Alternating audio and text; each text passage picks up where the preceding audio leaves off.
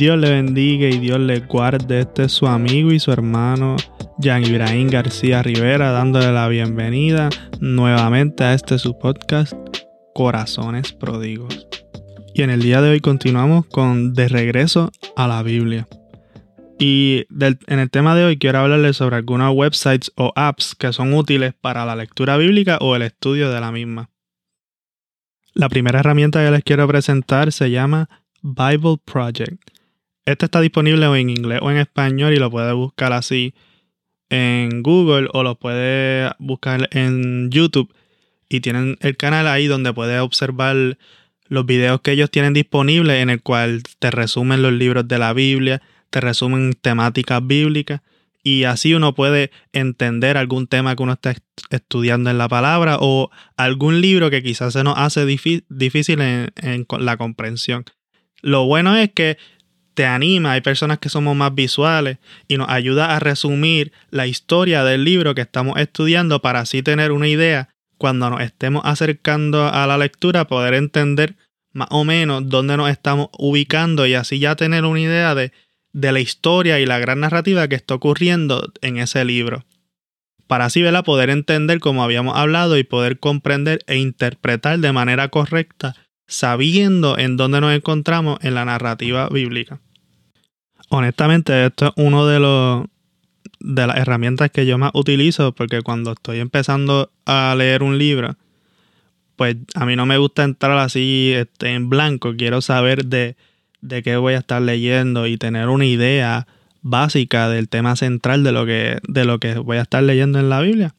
Y me ayuda a tener ese marco de referencia para cuando esté leyendo poder, poder ubicarme y para poder tener idea de dónde estoy. Lo bueno es que esto se conecta con lo segundo, que es un, un app ¿verdad? de la Biblia en nuestro teléfono. Puede ser cualquiera, puede ser el de YouVersion o el de Bible Gateway. Pero el Bible Project también tiene, tiene planes en la aplicación de YouVersion que puedes seguir. Que, por ejemplo, puedes tener el plan que de leer la Biblia en todo un año. Y, por ejemplo, cuando toques Génesis, tiene, te tiene integrado ahí el videito de Génesis y lo puedes ver ahí, mismo. Y entiendo yo que eso está bien gufiado y te ayuda a seguir este, algún plan de la Biblia y poder, ¿verdad? Tener el un, otro recurso ahí disponible para poder entender lo que estás leyendo. Otra aplicación para leer la Biblia en el teléfono o en alguna otra o por internet es Bible Gateway. Y lo bueno es para mí es que tiene, aunque son en inglés, tiene algunos comentarios bíblicos disponibles de manera gratuita que ayudan a entender y cuando uno tiene una duda, ¿verdad? Uno lo puede verificar para saber cómo se interpreta o qué es lo que nos quiere decir este, algún pasaje que sea de difícil interpretación. ¿verdad? Las Biblias las puede leer en el idioma que los que estén disponibles, pero la mayoría de los recursos están disponibles en inglés. Oye, pero no le tengamos miedo a eso porque cualquier cosa, si es algo cortito, lo ponemos en el Google Translate y, y podemos bregar con eso. No, no debemos tenerle miedo al inglés.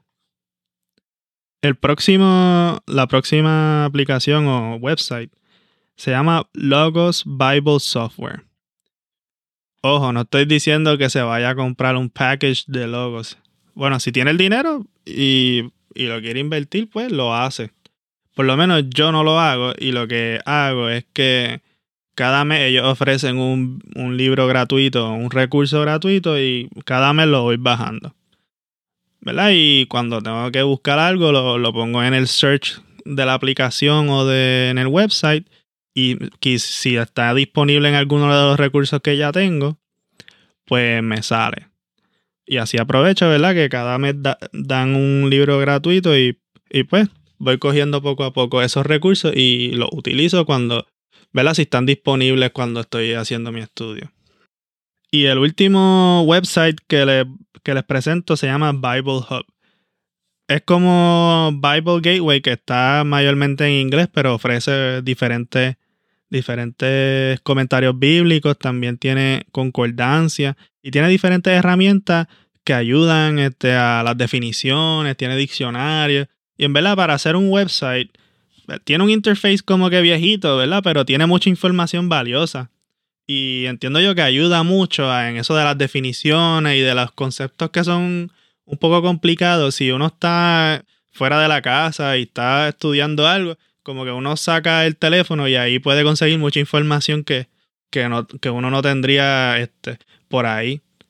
O quizás hasta en la misma casa, quizás no tiene un diccionario bíblico, pero ahí puedes conseguir mucha información valiosa. Entiendo, las palabras las asocian con los números de Strong a las personas que les gusta esa concordancia y la saben utilizar. Pues entiendo yo que es un recurso bien valioso y es gratuito en esa página de internet. Estos han sido los cuatro websites o aplicaciones que yo utilizo para mi lectura bíblica o el estudio bíblico la mayoría del tiempo. Si usted tiene uno que es su favorito y que yo no lo mencioné, le pido que lo comente ahí en Facebook o en Instagram y que pueda compartir esto con algún familiar o con un amigo. Si esto ha sido de bendición para su vida, le pido que se suscriba y que pueda seguir disfrutando de los episodios y le van a llegar directito a, a su player favorito. Dios le bendiga y que Dios le guarde.